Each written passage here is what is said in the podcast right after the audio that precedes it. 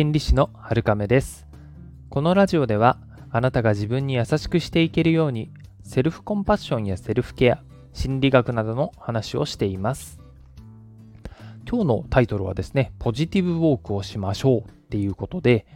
なんだろうそれはっていう感じですよね。ポジティブだと感じられるものに注意を向けながらただただ散歩をするっていうだけになります。え、それだけ？つまらなそうって思ったかもしれませんね。えー、そんな方もですね、そういうのがあるって頭の片隅に置いておいて、なんかしんどいなーって時に思い出してもらえると嬉しいかなって思います。人にはですね、ネガティビティバイアスっていうのがあるよっていうのは知られた話ですね。ついついネガティブなことに目が向いてしまったり、ネガティブなことを考えてしまう傾向のことです。これは本能的に自分を危険にさらすものを潰しちゃおうよっていう本能からのメッセージになりますね。ですが、現代は大昔に比べれば全然安全で、しょっちゅう命の危険にさらされるっていうこともないです。なので、いっつもネガティブだと逆にしんどいんですよね。このネガティブかどうかっていうの、その程度は、あの個人差がありますし、えー、遺伝とかね、環境の要因があります。まるでね、ネガティブな考えになりがちな人を人格否定をするようなことを言う人もいますけれども、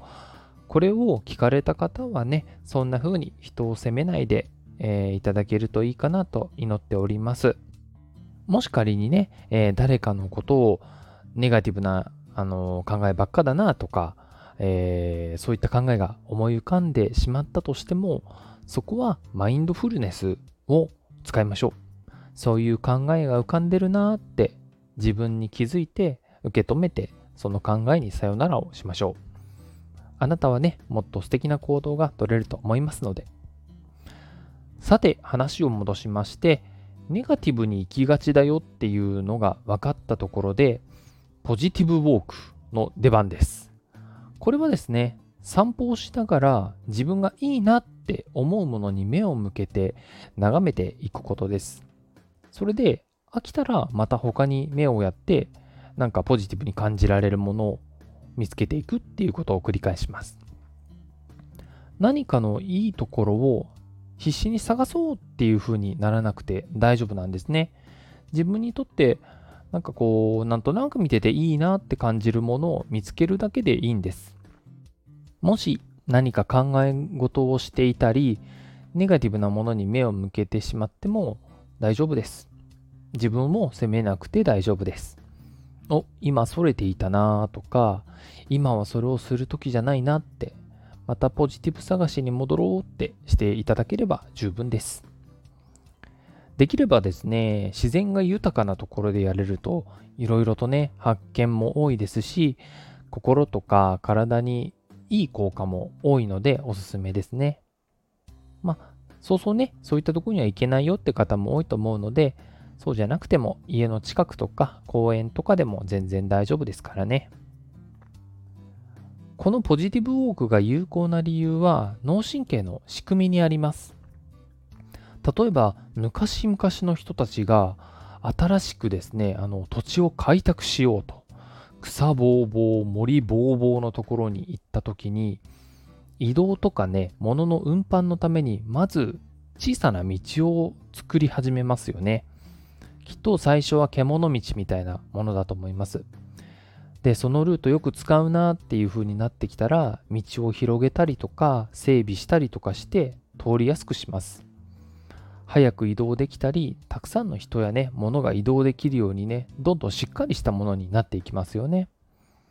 これがそのまんま脳の中でも起きています。脳の神経回路はネガティブ情報さんとポジティブ情報さんも差別しないんですね。どちらも多く通ってくれる方の道を広く強く早く移動できるようにしてくれます。それに加えて先ほどもお話ししたネガティビティバイアスっていうのがあります。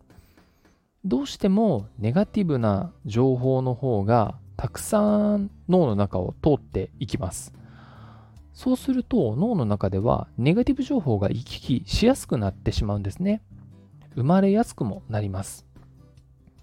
そこでポジティブウォークの出番なんですね。ポジティブに感じられるものに気づいて目を向けるっていう習慣を作る。そうすると自分の脳の中にポジティブな道路がどんどんしっかりした道路が作られていく。ポジティブウォークっていう風に散歩をした方がいいよってお話ししたのは家の中と違って余計な刺激とか誘惑がなくて、うん、集中と言っていいかわからないんですけれども、まあ、他にすることがないのでそれに意識を向けやすいんですよね。それでなるほどこういうことかとポジティブに目を向けるっていうのはこういうことかっていうのが分かってきたら普通にね日常の中とかあのー、いろいろやってる中でポジティブに感じられる些細なことに意識的に注意を向ける習慣が持ててくると締めたものです。ネガティブは勝手に鍛えられちゃいます。あのネガティビティバイアスがありますからね。ですが、ポジティブは自分から鍛えていく必要があるんですね。そうしていった方が自分がハッピーな生活、性格にもつながっていきやすいかなと思います。さて、ここで疑問が出てくるかもしれません。ネガティブなものって感じちゃいけないのっていうことですね。答えとしては、そんなことはないですよと言っておきます。ネガティブは人間である以上、どうしても湧いてきてしまいます。それをマインドフルに、あ、今こういう気持ちだなとか、こういう考えが浮かんでるなって少し距離をとって認めてあげてください。でもそれに飛びついたりとか追っかけたりとか一緒になってあげる必要はないんですね。そう、それだけでいいです。少し距離をとって認めてあげるだけでいいです。そしたらいずれ消えていきます。それよりもネガティブは良くないとか